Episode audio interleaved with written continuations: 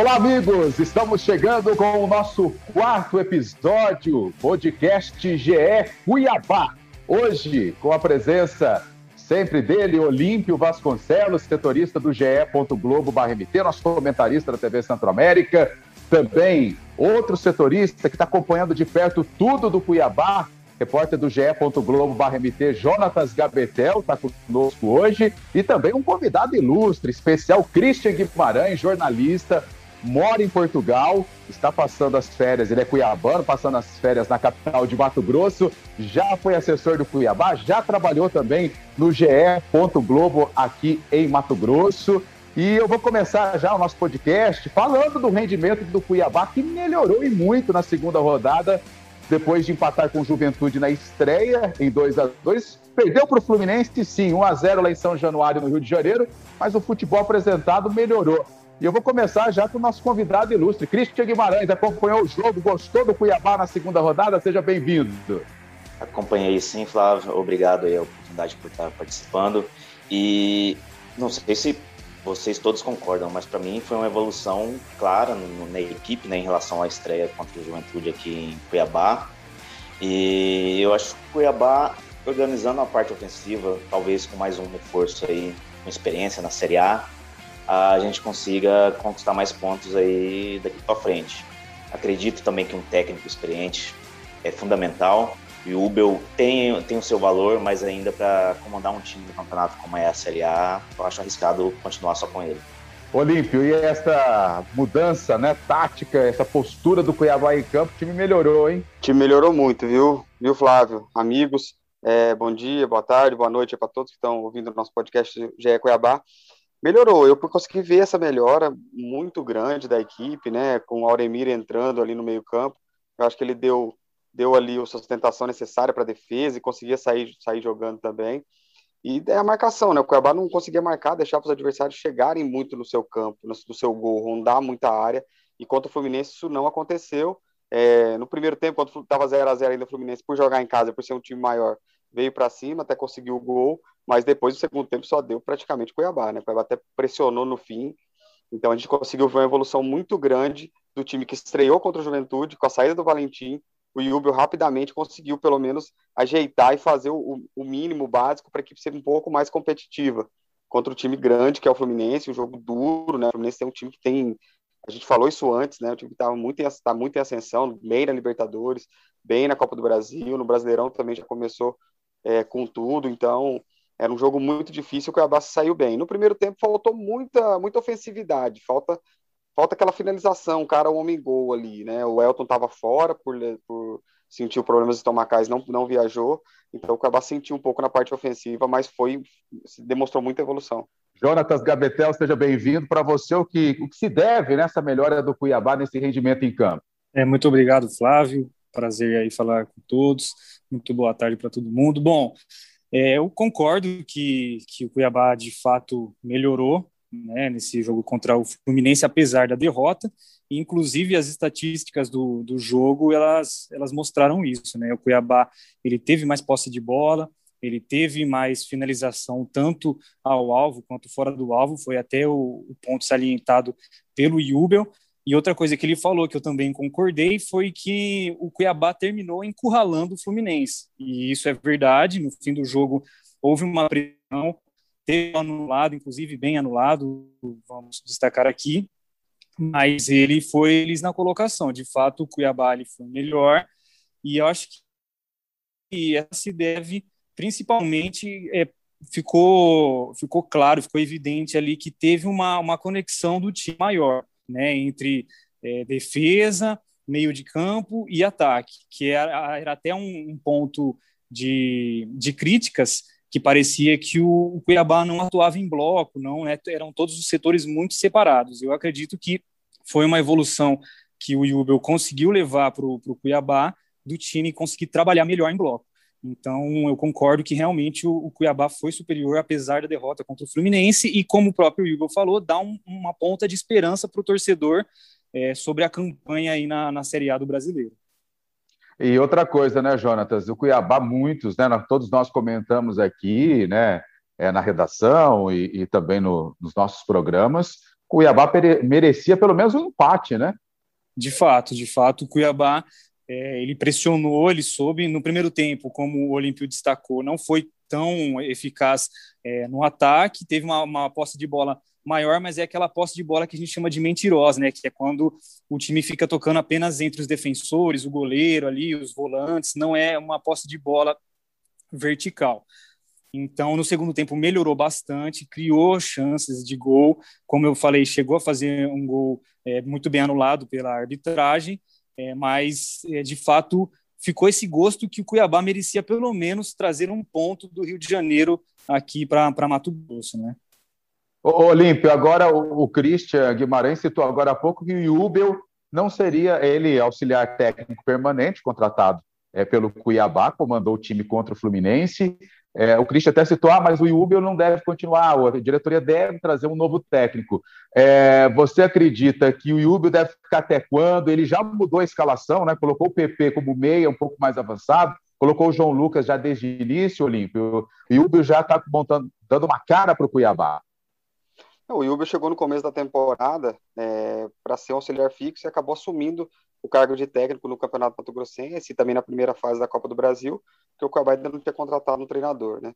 Então, até a chegada do Valentim, foi ele que comandou esses jogadores. Muitos, dele, muitos deles que estão aí, ele já conhecia, conhece ali, ele está sempre no clube, está é, tá sempre ali, com, acompanhou todo o trabalho do Valentim também. Então, ele tem muito conhecimento, a gente vê nas entrevistas o quanto ele conhece de futebol. Ele é um cara muito estudioso. Ele até formou lá em Portugal, viu, Cris? Ele é formado na, na escola de portuguesa de, de técnicos, que é muito bem é, vista por aqui, né? A galera tem elogiado muito, ele é formado lá, então ele veio e, e você vê que ele não conhece muito de futebol, né? Ele chegou no, no e como ele estava acompanhando, ele não chegou do nada, né? Caiu de paraquedas para esse jogo contra o Fluminense. Então você vê que ele, ele sabia escalar bem o time, sabia onde cada jogador poderia render melhor, tanto que ele escalou até o time melhor do que o, do que o próprio Valentim, né? Porque o time rendeu mais. Então, mas ele tem um futuro muito grande, ele é muito jovem ainda, mas por enquanto, numa Série A, ele assumir o Cuiabá assim numa Série A é um pouco difícil, acho que por enquanto realmente o Cuiabá tem que ir atrás de um novo técnico para poder é, dar mais conhecimento para ele, ele também viver mais o clube, quem sabe um dia poder assumir o Cuiabá sim, acho que ele tem muito potencial e tem demonstrado isso nos trabalhos que tem feito, nos trabalhos que tem feito o dia a dia e também comandando a equipe. Ô, ô você tem tá de férias aqui em Cuiabá, mas lá de Portugal eu sei que você sempre acompanha tudo do Dourado, né? Do Cuiabá. É, você arriscaria um nome de um técnico que você vê que poderia assumir o Cuiabá nessa Série A? Sim, sim. Estive acompanhando aí todo esse processo, desde Série C, o acesso à Série B, agora a Série A. É complicado. Um desejo pessoal, eu tenho alguns nomes, mas eu não sei da realidade financeira de uma Série A e de quanto o Cuiabá está disposto a pagar para ter alguém de, de gabarito ali, né? Mas tentando sondar assim, eu tenho, vou, vou dizer dois nomes, não sei se todos vão concordar comigo.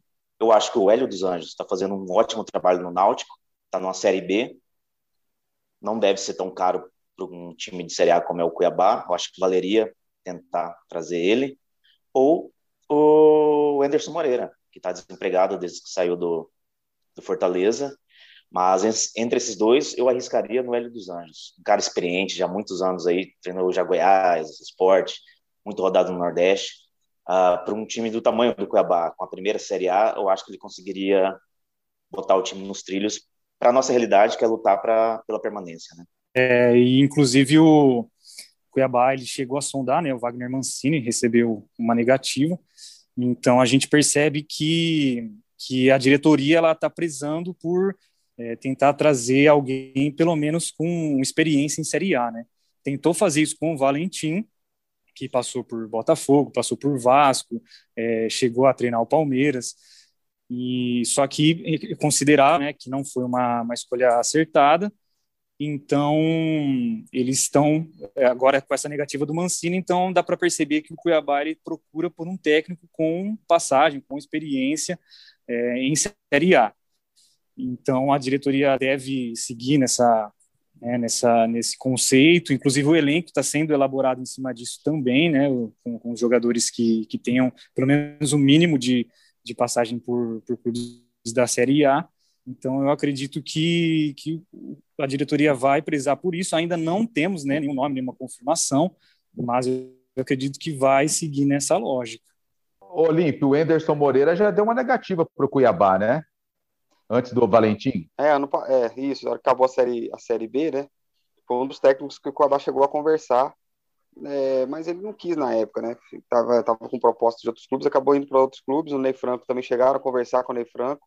São alguns treinadores que o Cuiabá chegou a conversar na época. E o Felipe Conceição, né? Que era a principal aposta do Cuiabá com a saída do Chamusca no passado.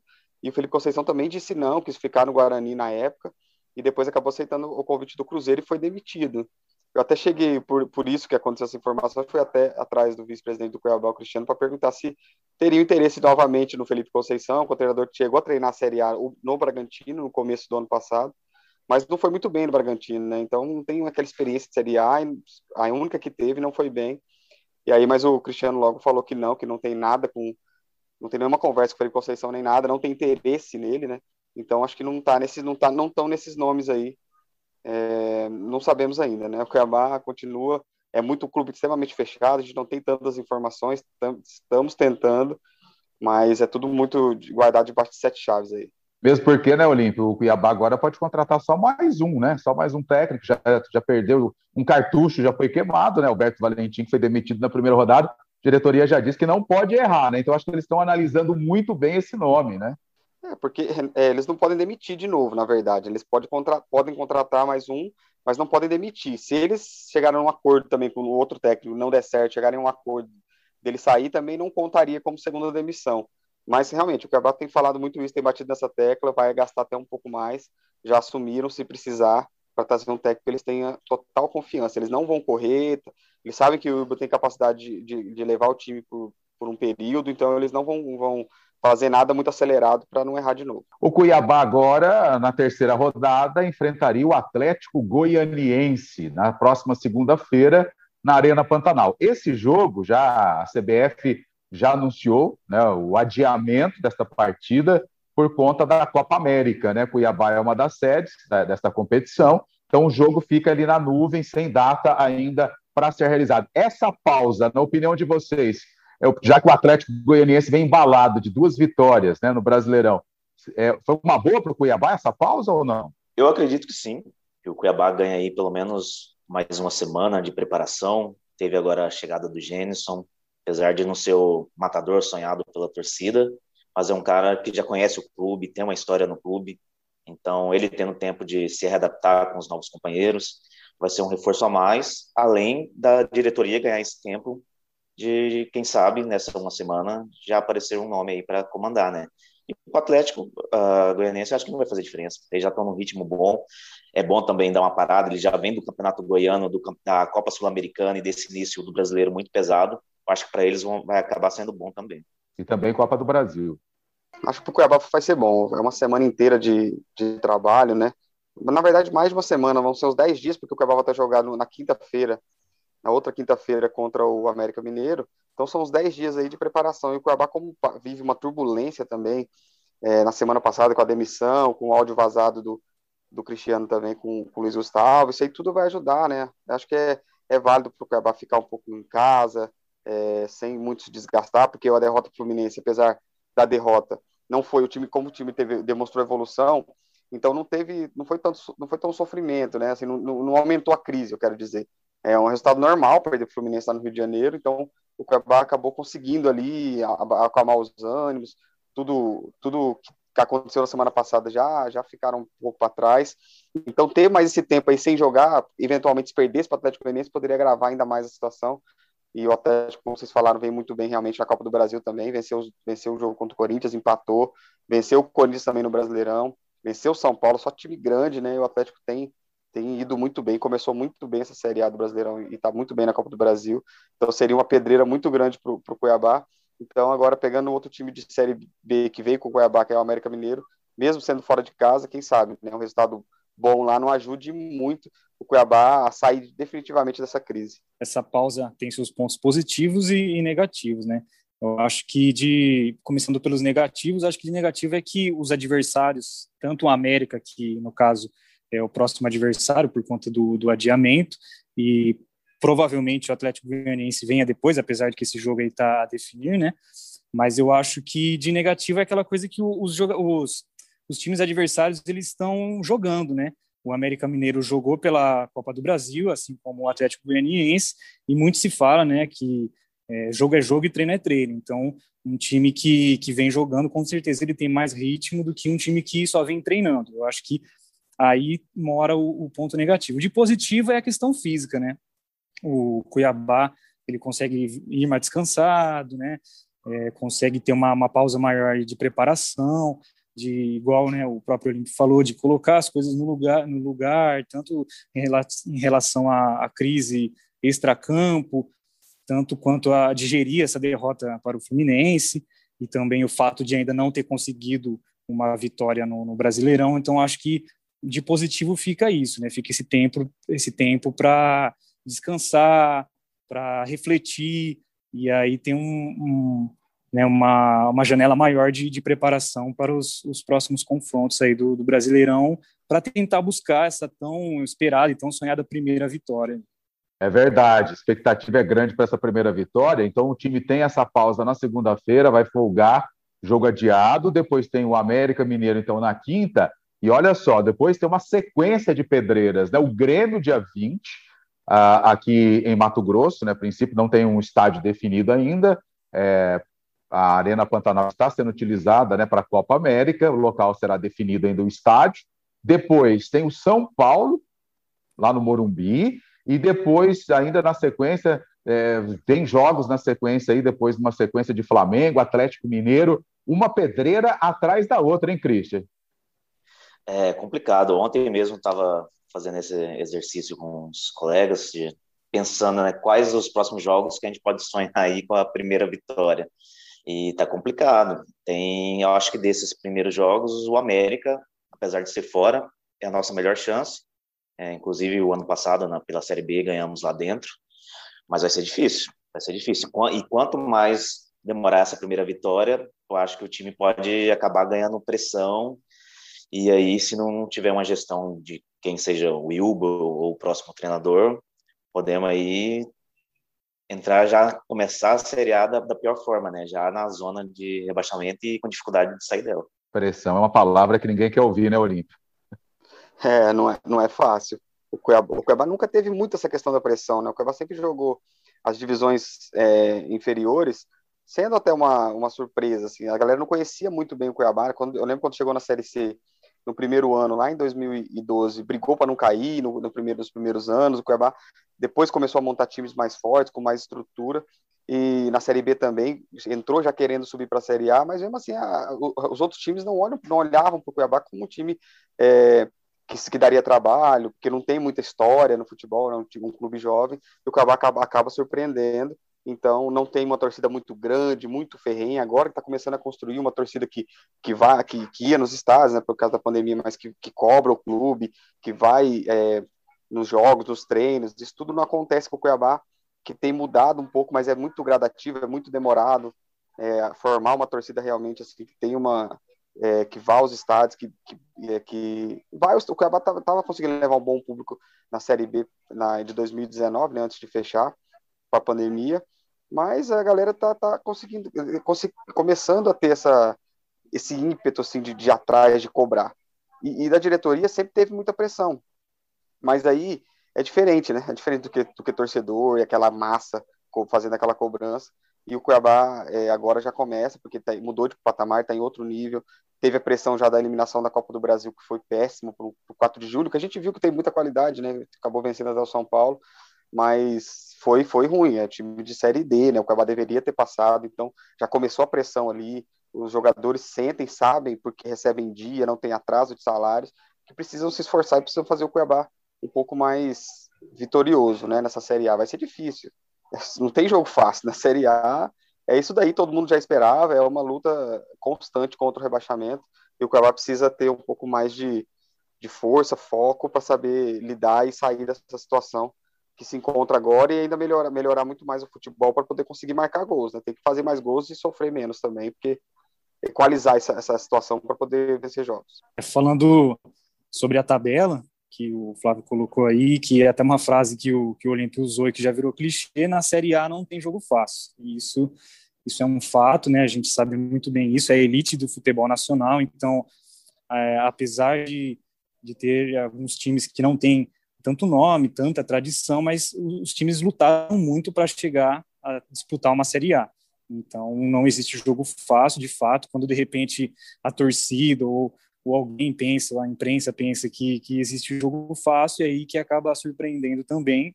Então, é, Cuiabá tem uma sequência muito dura aí para buscar essa, essa primeira vitória, e eu acho que um, um pouquinho de, de esperança que, principalmente contra esses times grandes, né, de, de conquistar essa primeira vitória, talvez seja é, essa atenção dividida, né, que os times têm é, com outras competições.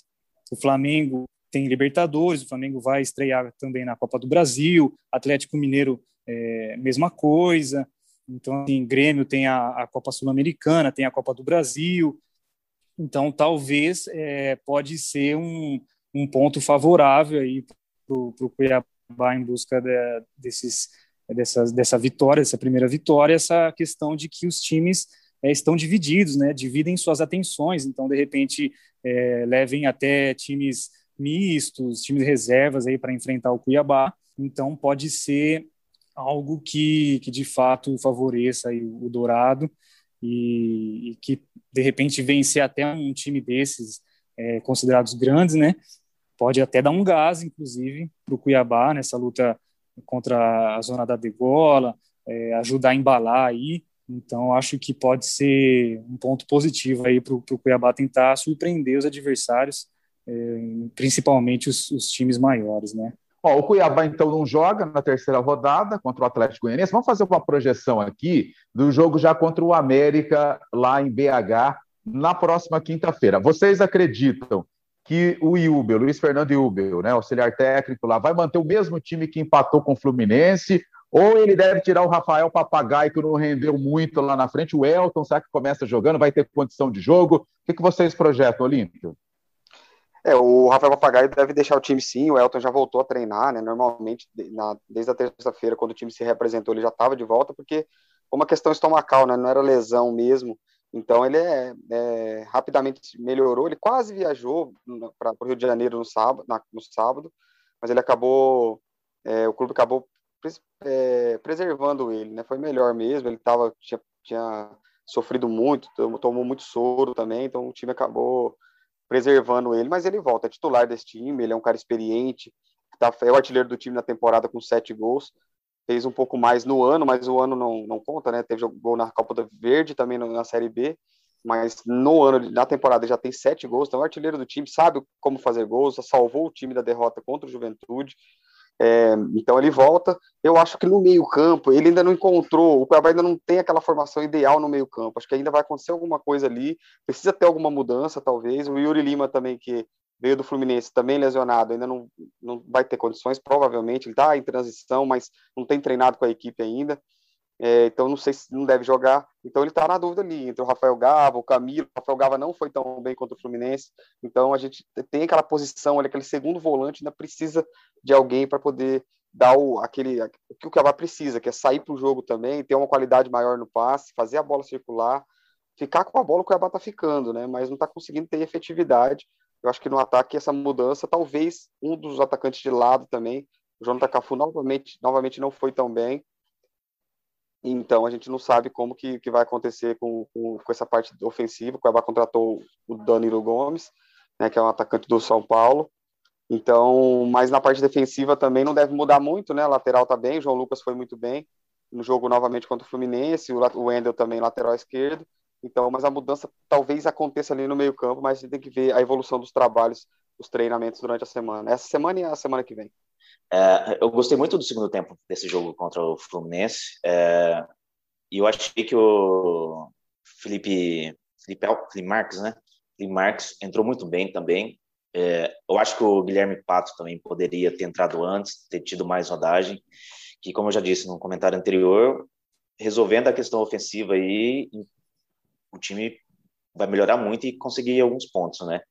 E queria destacar também a entrada do William Farias no segundo tempo. Eu acho que nessa parte ali de meio campo, de volância, ele foi muito bem. Não sei a condição física dele, se para os 90 minutos já daqui a 10 dias ele teria condição, mas poderia pensar em colocar ele de titular já. Ele tem muita personalidade, experiência, né? já jogou em grandes clubes e pelo que ele já demonstrou nesse segundo tempo contra o Fluminense, acho que ele merecia essa chance. É, além das mudanças né, que o que o Olímpio citou no ataque, que, que deve voltar o, o, Elton ali jogar de centroavante no lugar de, do Papagaio, também teve uma mudança no, no miolo da zaga, né? O Paulão entrou no lugar do Anderson Conceição, provavelmente por opção mesmo do, do então a gente ainda não, não sabe se vai ser mantido é, isso daí, né, a questão do, do, Paulão ali titular na zaga, porque o Anderson Conceição é um jogador que tem identificação com o clube, é, vinha sendo capitão, né, no Mato Grossense também, anteriormente já era o, o capitão do time,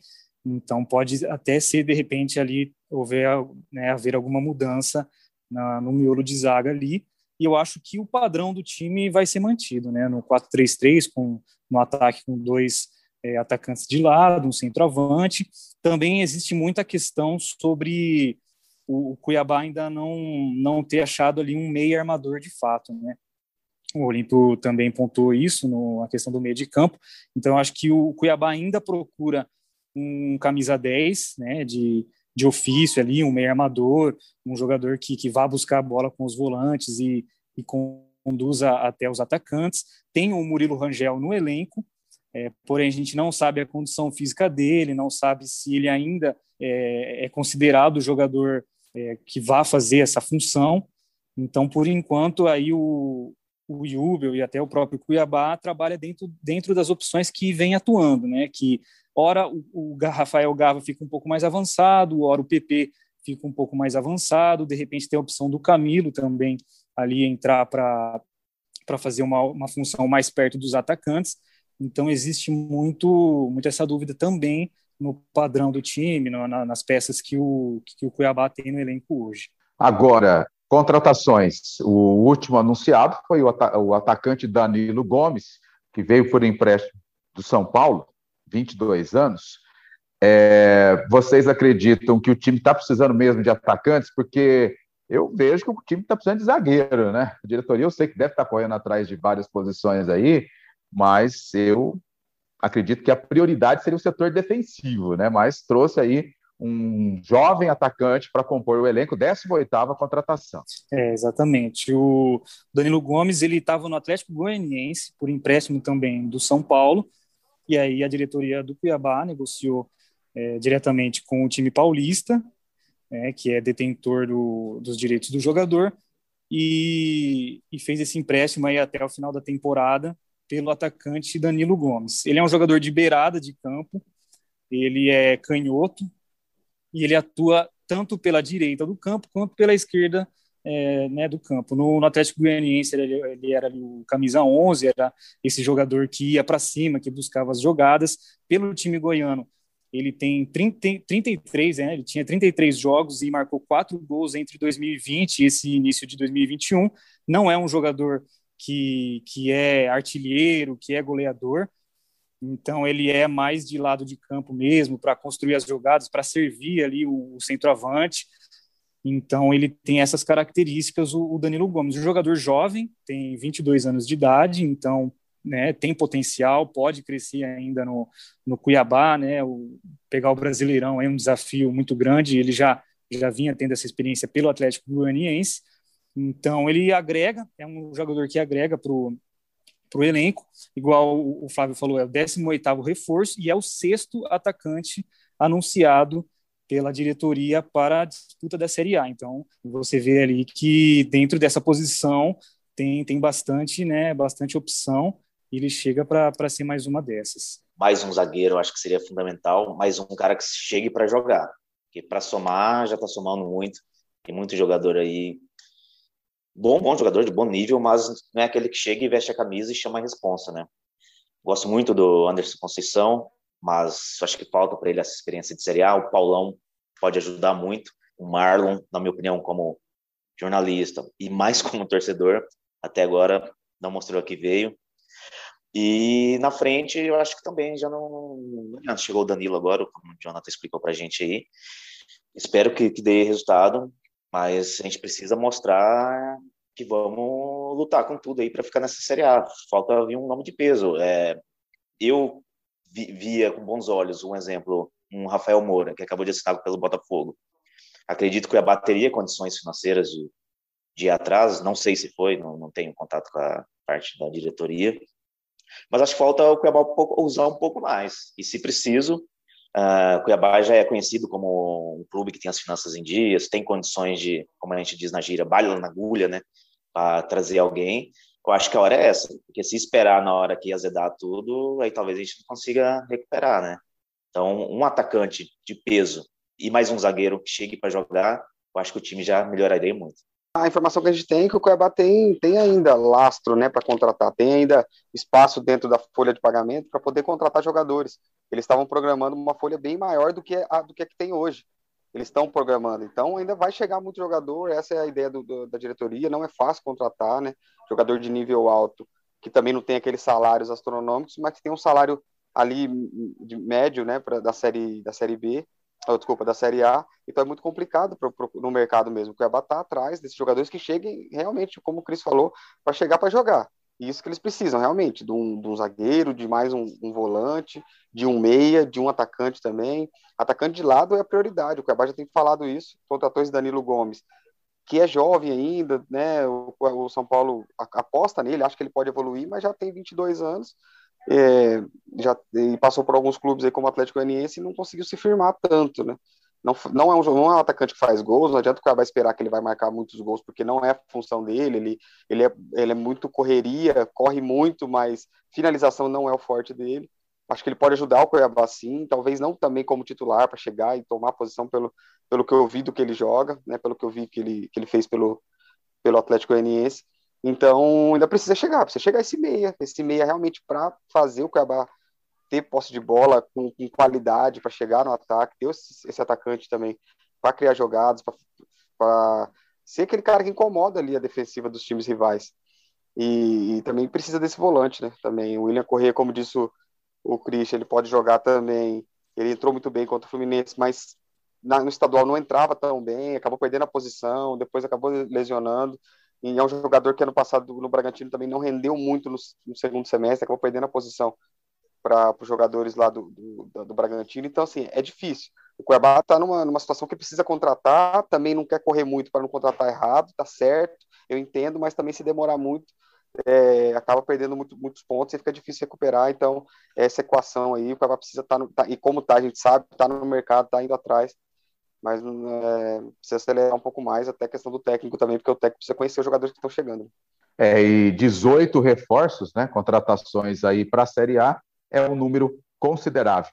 Olímpio, um abraço, obrigado mais uma vez pela participação. Agradeço, Flávio, mais uma vez, grande podcast Pode Cuiabá aqui, um podcast que a gente tem, tá, tem feito aí desde o começo da Série acho que tá legal, a gente tem trazido pessoas diferentes, o Christian tá aí, então, muito legal trazer uma visão também de, de, de pessoas que tão, não estão tão ligadas ao clube, mas que já trabalharam e trabalham, foi assessor de imprensa do clube, então conhece muito o Cuiabá, conhece o pessoal que comanda lá. Então, um grande abraço para todo mundo e, e, a gente se vê na semana, na outra semana, pós-jogo do, do América Mineiro. Christian Guimarães, nosso convidado especial, jornalista, né, cuiabano, que mora em Portugal e está sempre acompanhando as notícias do Dourado. Valeu pela sua participação, Christian. Valeu, eu que agradeço o convite. Foi uma honra conversar com vocês novamente aí. E vamos ficar na torcida, ou aqui em Cuiabá, ou lá em Portugal. Pode ter certeza que a gente vai estar torcendo, mesmo que seja em condições adversas. Vamos para cima, Dourado. Ô, ô Cristian, eu sei que você é torcedor do Cuiabá, tá com a camisa aí. Entrega o seu time lá em Portugal, já adotou um clube lá? Qual é? Já, eu sou Estoril Praia. Subimos para a Primeira Liga esse ano. Que legal, Estoril Praia. Valeu. Um abraço, bom retorno lá, Cristian. Um abraço a todos. Jonatas Gabetel, também nosso repórter, setorista do Cuiabá no GE.globalmt. Seja sempre bem-vindo, participando hoje pela primeira vez. Jonas, valeu pela participação. Valeu, muito obrigado. Um prazer enorme estar com vocês. É, fiz minha estreia aqui hoje no podcast GE Cuiabá, do Globo Esporte. Então, espero aparecer ainda aí muitas, muito mais vezes, falar aí com a galera, falar com, com o torcedor, né, que é importante também. E é isso, estamos juntos. Um grande abraço a todos. É isso aí, muito obrigado a todos vocês que acompanharam o nosso quarto episódio do podcast GE Cuiabá. Aqui você sabe, sempre bem informado com tudo, as notícias do time, os bastidores no nosso podcast GE Cuiabá. Um abração, até a próxima, valeu!